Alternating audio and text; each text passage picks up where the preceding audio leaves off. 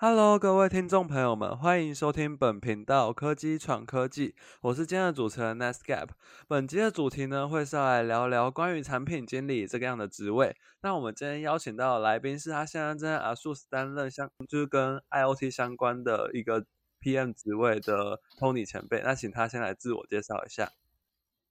呃，好，频道的朋友大家好，我是 Tony。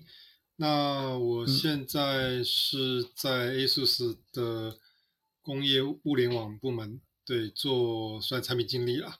哦，那其实过去产品经理在应该说这个职位，其实在很多职场、很多职职位里面都做过这个角色。那不外乎对，从从以前的从呃最早是做这个软体的开发，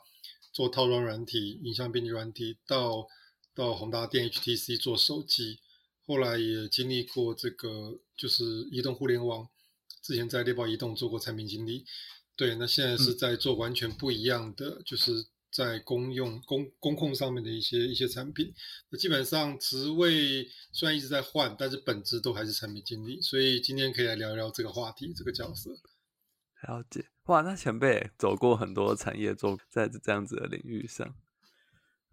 好，那我就先进到今天的主题，那就是第一个主题，我们会想了解，就是前辈像作为一个产品经理都在做些什么。那第一题的话，就是因为产品经理好像都是周旋于开发团队与客户之间，那就想了解大概办公室日常会长什么样子。OK，呃，首先啊，产品经理的角色其实很广泛哦。那基本上产品经理就是。呃，就是一个产品的，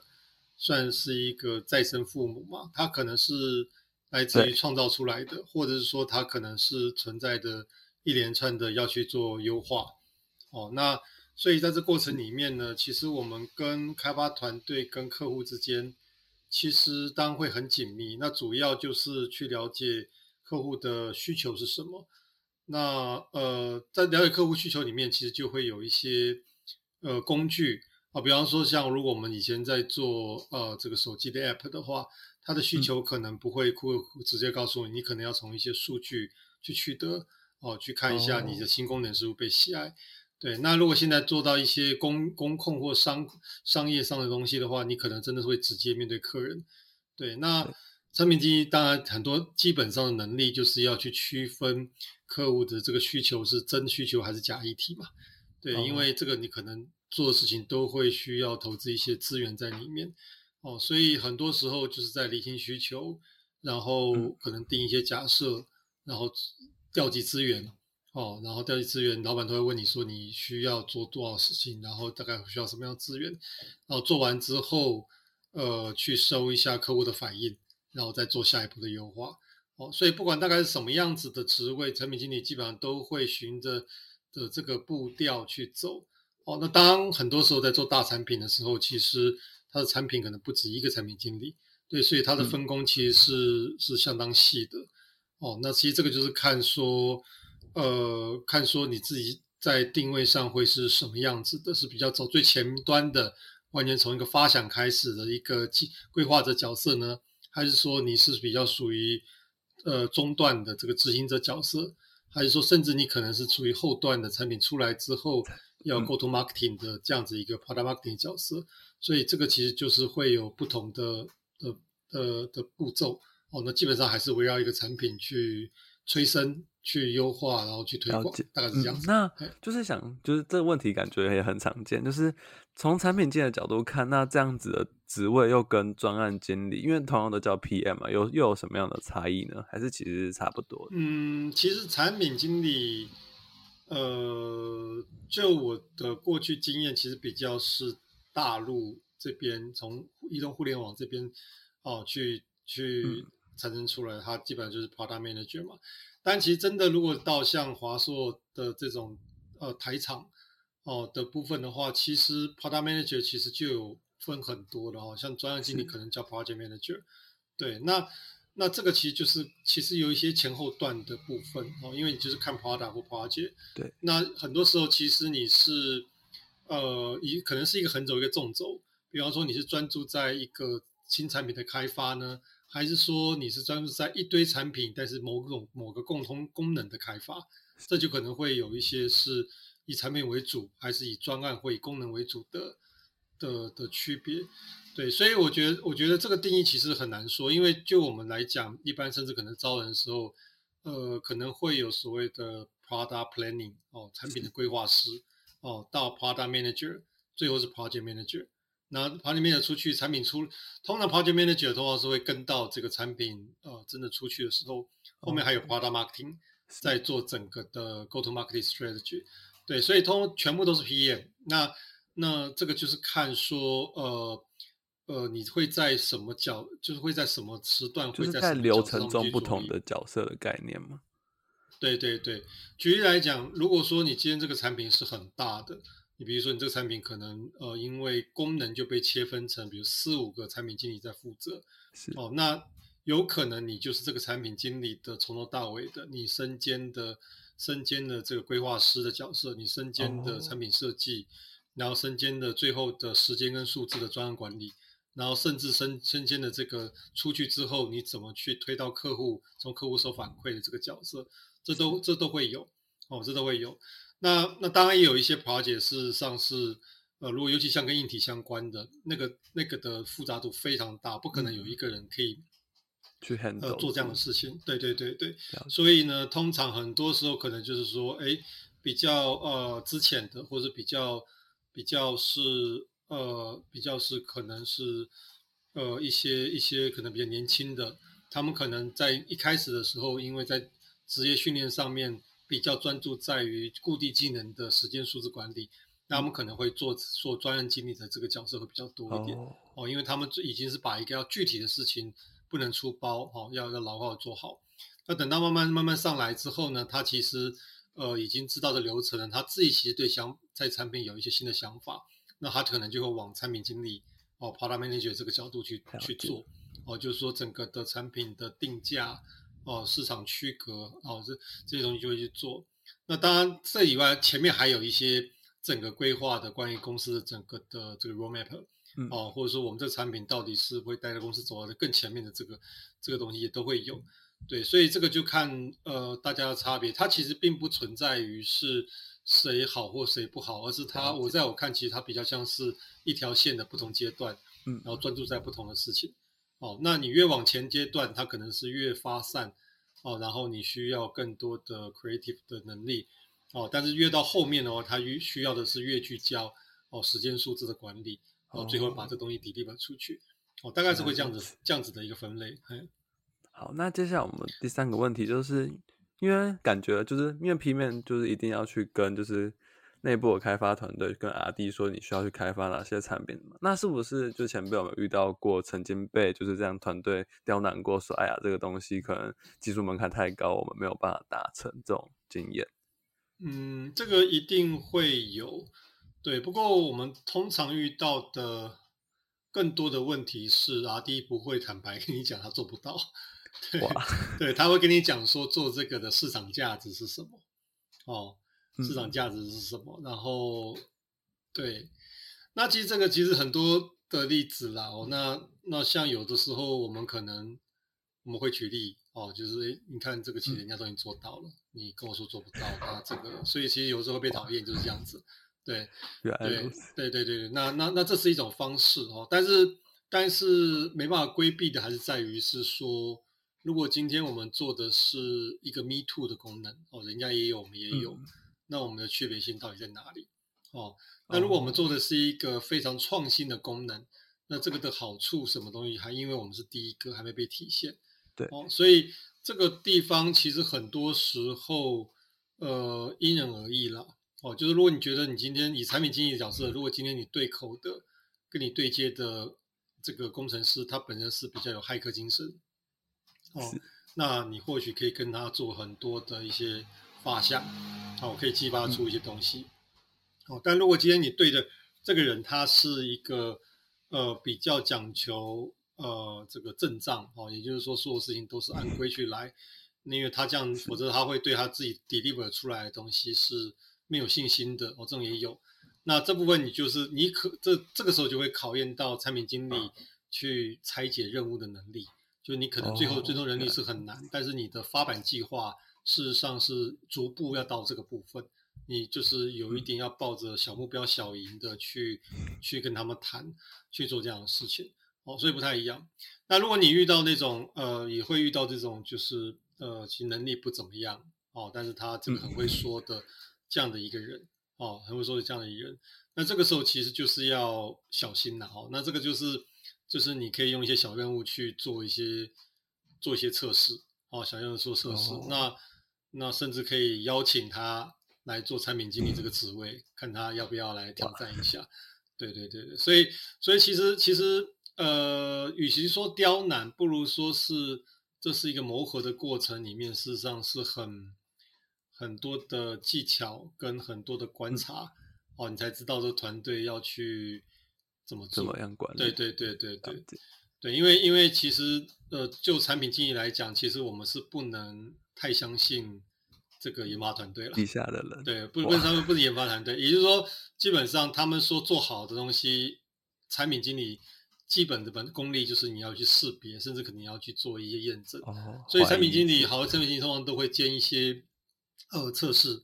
哦，就说我会去验证这个部分。其实很多时候，你说呃刁难也好，或者说取得共识也好，其实都是在于是说这个东西到底达标的标准是什么，大家在上面做争执。哦，哦，你说这个东西是达标了，但是对方觉得不行，反过来也有。哦，范围啊，这个就是本身标准的低过高。对，所以所以说回答到你这个问题，哦，技术门口太高不能开发这件事情，哦，这个其实要看了哈。基本上硬体的确是有一些物理物理的限制，可能会这样。但其实以软体来讲，基本上这个事情是不存在的。哦，讲白一说，因为这个只有就是说你只是只有时间跟精力的投资的问题。哦，没有真的是做不到做到做不到的问题。哦，对对对，所以说所以说这件事情，但是这个东西当然真的要去看人了。就刚刚讲到说。你会碰到很多是，对你可能要去帮他这个你合作的人依据能力的高低，还有他的意愿的高低，要排成一个排成一个矩阵图。哦，能力高、意愿高的人，你怎么跟他 work？能力低、意愿低的人，你这怎么跟他 work？好，那相反一高一低，那这怎么做事情做什么事情？对，那这个。这个通常有的时候也不会直接对到一个人，你可能对的是这个研发的技术的这个 leader 哦，那你这个其实就是合作一阵子时，你就要知道它的调性哦，它的调性，每一个每一个呃状况都会有有有用的地方，但是你要怎么去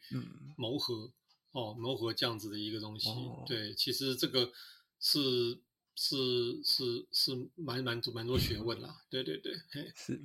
嗯，理解。那我们接下来进到下一个问题，像刚刚前面有提到说，就是可能人家会说你们的规定就是跟我们规，就是跟我们所测试出来的不一样，或者是可能客户是不是很常会有这样子无理取闹的行为，甚至说就是可能本来就本来要求你们做产品是长这样，后面又要多加很多他们又忽然想到的功能，是不是遇到这样？这个肯定一定是会有的。哦，这个会有，不过这是回到你的目你的目的了。比方我举个例子，像以前我们在互联网做 app，对，其实用户不会很明确的跟你讲要不要，因为是我们希望用户用我们的 app，是吧？对对，所以我们必须去捕捉，呃，做就是去揣测，哦，甚至可能去测试他的需求，哦，那这都会反映在数据里面，哦，都会反映在数据里面。所以在这个 case 里面，其实更多的。更多的时候可能不是客户要求。当你如果 App 做大了，当然客户会希望去就是当当个许愿池哦。但是这些都不是一个你非做不可的事情哦。那时候就要去做很多顾虑，还是你的选择权。对对对所以以做 App 这件事来讲，它是这样子的，就是你你你没办法等客户来要求，因为尤其是如果你今天是一个新创，你根本没有什么用没有什么用户的情况之下，你必须要有很就是去做市场调查。然后你觉得以现在资源怎么去小步快跑的射出第一个产品，然后想办法去吸引到第一批忠实的用户？啊，所以忠实用户就是说，他给你的意见其实是是真的会会会帮助你的。好，所以这个是这个是倒过来说，你自己要去去对自己要求。哦，那但如果是一般的 to B 的，所以 to B 就是说，像比如像公控，他本来真的知道有个客户。对，那这个一定会是有很多的奇奇怪怪的需求，哦，奇奇怪怪的需求，对对，一定会有。哦，那那这个部分其实就是呃，要要看了哦，就是说，就说呃，嗯，你有几种方式，一种方式是，你把你的这个产品的架构做的比较弹性，所以允许部分的克制。哦，比方说不会说因为要改一个，呃，比方说你你有功能，就比如说颜色好，举个例子比较简单，哦，你可能甚至把颜色东西变成是一个，呃，不需要重新发版就可以可以做一些调整，它就可以改变的方式。哦，那这种就是对，这种就是会让会让，呃，至少它在需求进来的时候，你可以做一些做一些变化。好，那软体通常都是有机会用在架构上面去让它做的更弹性。哦，像我们做在像以前做手机，可能包含着开机的这个开机的这个图像、哦动画什么的，客户都有要求。那做几次之后，你就一定会知道客户一定会有要求，所以这个东西就不能写死，你就是要你就是要让他能够自己换，最好是客户用直接用的功能，他换到他满意为止，再叫你把它这个预装进去最好。哦，对，那当然软体是这样子，那硬体的话其实就比较难。好，硬体因为硬体所有东西都会跟你的成本会有关系，对，所以所以这个东西基本上规格都是要先定好。那呃，反正在商业上，我们其实是有所谓的 NRE 啦，就是说在 Spec 以外的东西，他如果要加，我们会跟他收钱去做这个改善。哇，对对对对对，所以 software 呃 software 软体跟硬体其实都有这样东西，对，所以这个东西就是。呃，其实就看你跟客户的关系，到底谁需要多一点，互相多一点。那呃，有一些费用的收法，你可以做斡旋，哦，大概会是这样子。所以这个唯一不变的就是变，一定会变，哦，一定会变。那只是说你这个对应上面，呃，我觉得就像谈恋爱嘛，对啊，就是你在谈恋爱热爱期的时候，你就会对对方好一点，对。那等到你做大的时候，风水轮流转，对，这个时候就是要他听你讲话了。对，所以我们也看过很多例子，是其实已经做大之后，他反而还会会去教育客户，哦，一些小的客户教育他，就跟你讲这样做不对，对，所以其实这个都是都都是都是相互的哦。那那当然你也可以抱一个比较健康的态度，就是这个闲货人才是买货人，哦，是因为如果他因为如果他懒得看的话，可能跟跟我们一点一点一点反应都不会有，哦，所以这个就是端看端看自己的心态。哦，大概自己的心态会是什么样子，但是一定会变的，哦，一定会变。你把它当无理取闹，那你就会有无理取闹的对应方式。对，那但是你如果把当然是说，哎，这东西也不错，我们也可以，我们我们的确是需要在某个地方做更弹性一点，那自然你的产品就有不同的走向。大概是这样子。了解。嗯，那接下来第二第五个问题就是，我觉得应该会是最常见的吧，就是因为产品毕竟。有点类似跟上一，因为上一题我其实比较想问是说对 to B 的，像这一题我就是想问说，就是消费者应该很长，就是不一定说你们出了产品，他们就一定会接受吧？因是不是有这种被市场狠狠泼过冷水的经验？那像遇到这种事情的时候，有这种整个产品团队会有面临解散风险吗？还是其实还好？嗯，这个这个一样的一样的方式了哦，就是说，呃。如果说你现在这个产品是委托开发，啊，比如说这个规格其实是客户都已经定给你的，哦，你们比本身是有合约在，那那这种可能就是所谓的 ODM、OEM 模式，那比较单纯，反正我就做出来，只要过了客户的认证，我一定出得去，啊，我一定出得去，这是一种。那你现在讲的这种，通常都是所谓的呃单位想自主研发一些自己的东西。就这个东西可能还没有经过市场验证，哦，或者是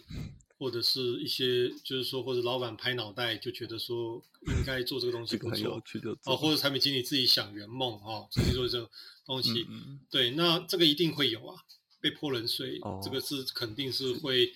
会有可能的，对，那呃，团队解散这件事情其实要看了，要看这个其实看你在团队里面的。的定位是什么？不过通常我们的做法就会所谓的所谓的长短脚策略嘛，就是说长短线啦，就是说你可能会需要一个至少能保住你产品的一个固定营收的前提下，哦你再去发展一些新创的的的事的项目。对，就是长长有就是长短脚了，就是说你长线要去保短线的这个部分。对对对，哦对，，所以说，所所以说这个是这是一个。那另外一个当然就是说，呃，假设今天老板就是给你三个月，好，那嗯那你三个月，如果你你的产品一个礼拜可以更新一版的话，那表示你有十二次可以尝试的机会，对不对？嗯但如果你觉得嗯不要跑这么快，一个月只有一次机会，那一一版的话，那你就只有三次机会。对对，甚至机会。哦所以所以说所以说，其实这个如果真的是团队啊做不成就解散这件事情的话，其实你就变成是你要去试错，去去尝试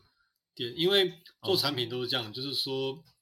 呃，如果你去看呃所所有的这个融资，比如说这个新创 A 轮、B 轮、C 轮，对，嗯那为什么很多人都卡在 C 轮这一关就很多人死掉了？对，原因是因为他们在 C 轮在整个的产品用户数上面没办法冲破一个临界值，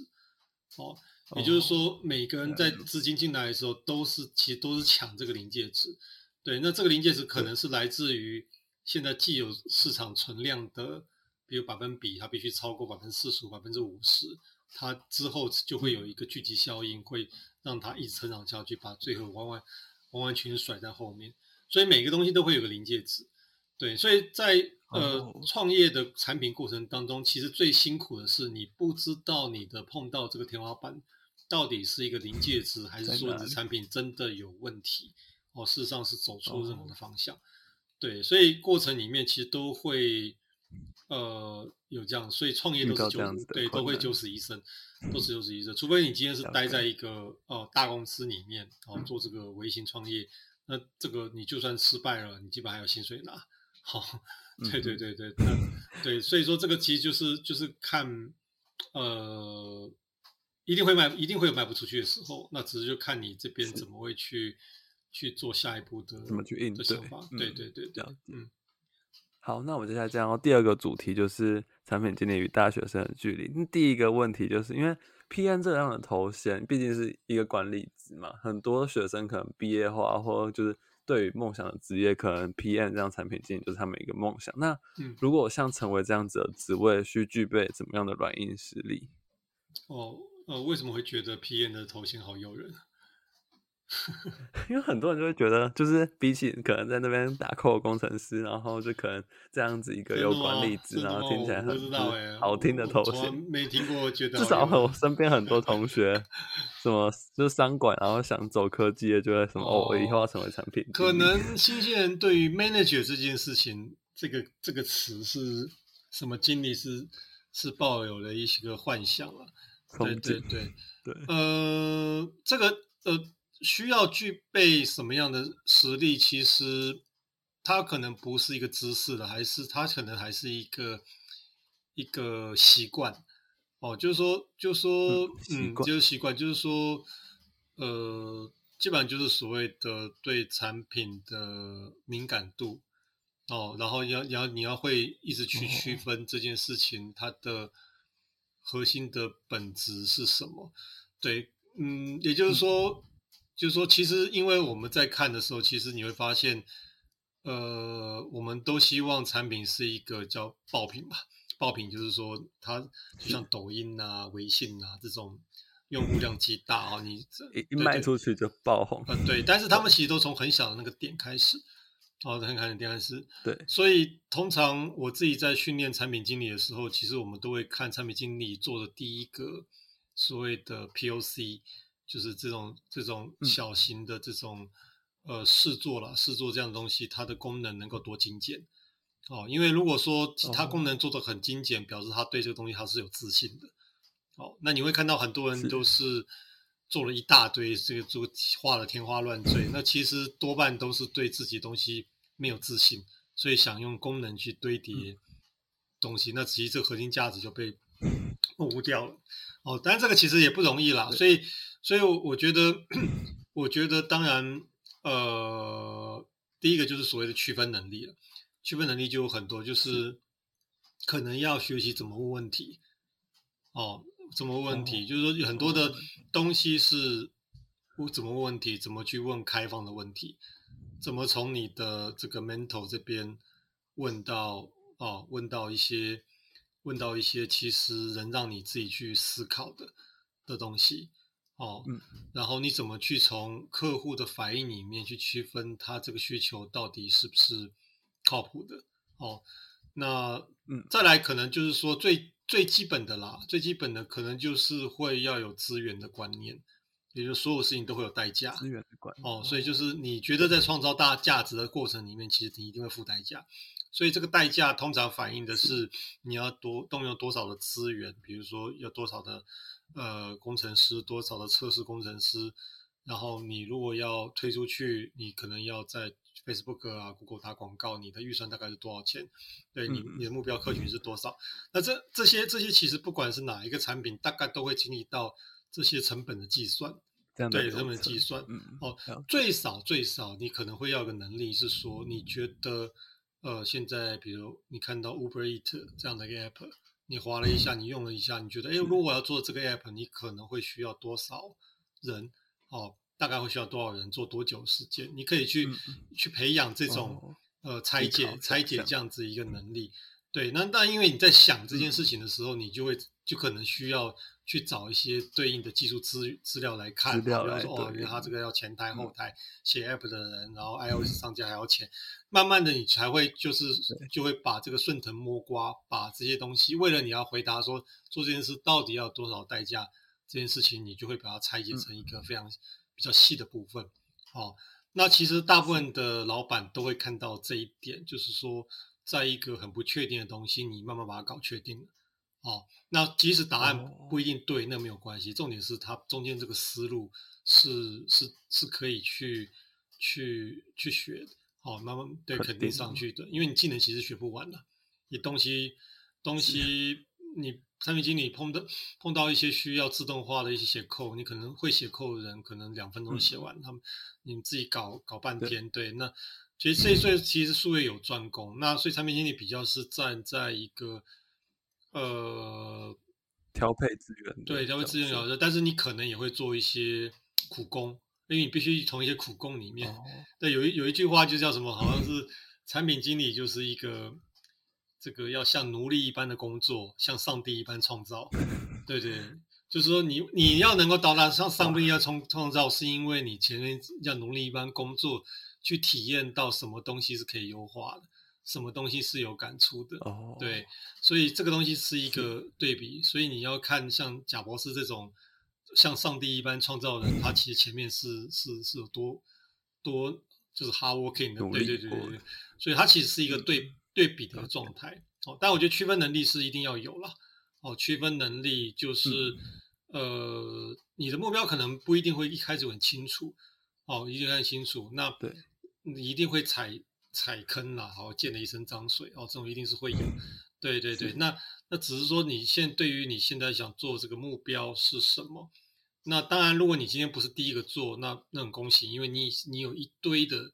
你有一堆的这个竞争对手的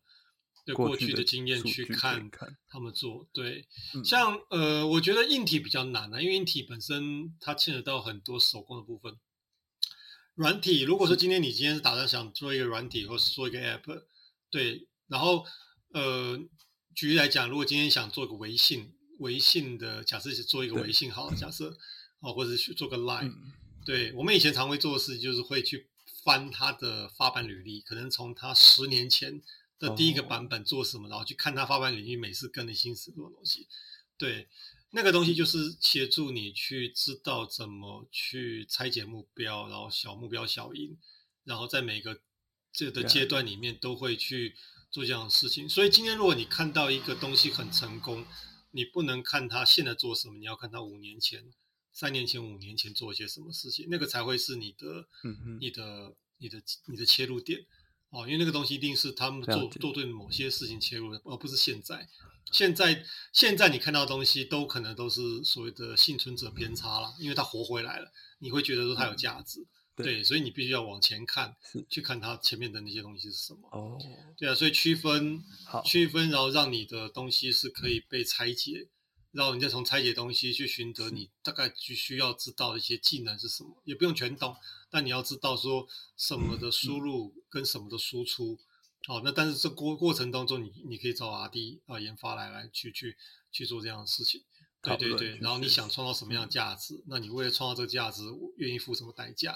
哦，这个东西可能都是跟钱有关的，都是呃，在商务来讲，大概就是钱嘛。啊，你想创造什么样的价值，就是营收，但是你需要投入什么样的东西？那对产品经营来讲，本身可能也是另外一种价值，就是哎，我觉得做到这个东西很酷啊，我觉得这个能够获取第一百个人、一千个人到一万个人的用户，我觉得很酷。对。对，然后对啊，然后有一个漂亮妹子用我的产品，我觉得很爽。哦，那这个这个其实这个就是这个就是另外一种价值了。对，大概是这样子。嗯，是。嗯，好，那那因为时间太长的关系，那我们就最后最后一个问题，就是想请就是 Tony 前辈给大学生一句话。哦，一句话，一句话，我嗯，其实我我觉得现在的。大学生都极度有创意，跟我们那个时候年代比起来，对，所以我觉得，我觉得比较像是说，嗯，这个这个这个好难哦，这真的对对，我觉得这个这个这个东西应该比较像是，我觉得还是回答还回来一件事情，就是说，呃。如果想做一些事情，你就要想说，其实它就是这个价值跟代价之间的关系，对啊，对，那那我觉得一开始可以去想把这个东西事情想清楚，对，会对后面做的事情会比较有一些有一些帮助吧，对对，那就是这是这是一个了，那第二个就是说，第二个就是说。呃，嗯，就是我觉得其实，因为每个人的脑袋都有各自的所元宇宙，哦，对，每个都元宇宙，所以我觉得可能在未来，呃，走出学校之后，人际关系会越越来越复杂。哦，那在怎么让自己变得更有效？哦，也就是说，我的元宇宙能够去说服。对方的元宇宙跟你往同一个方向走哦哦，对方懒得做你的事情，或者是跟你方向不一样，并不是什么人心散了，呃，这呃，这人心从来没有散，因为人心本来就有自己的方向，是他只是方向跟你不一样。对对对，所以我觉得可能就是，呃，这个时候你可能要有一些角色的。变换哦，有的时候你你是要做好站在别人角度思考，对啊，那可能比如说做同理是一个方式哦，或者是说，或者是说，呃，你可能有的时候你必须先多做一些什么，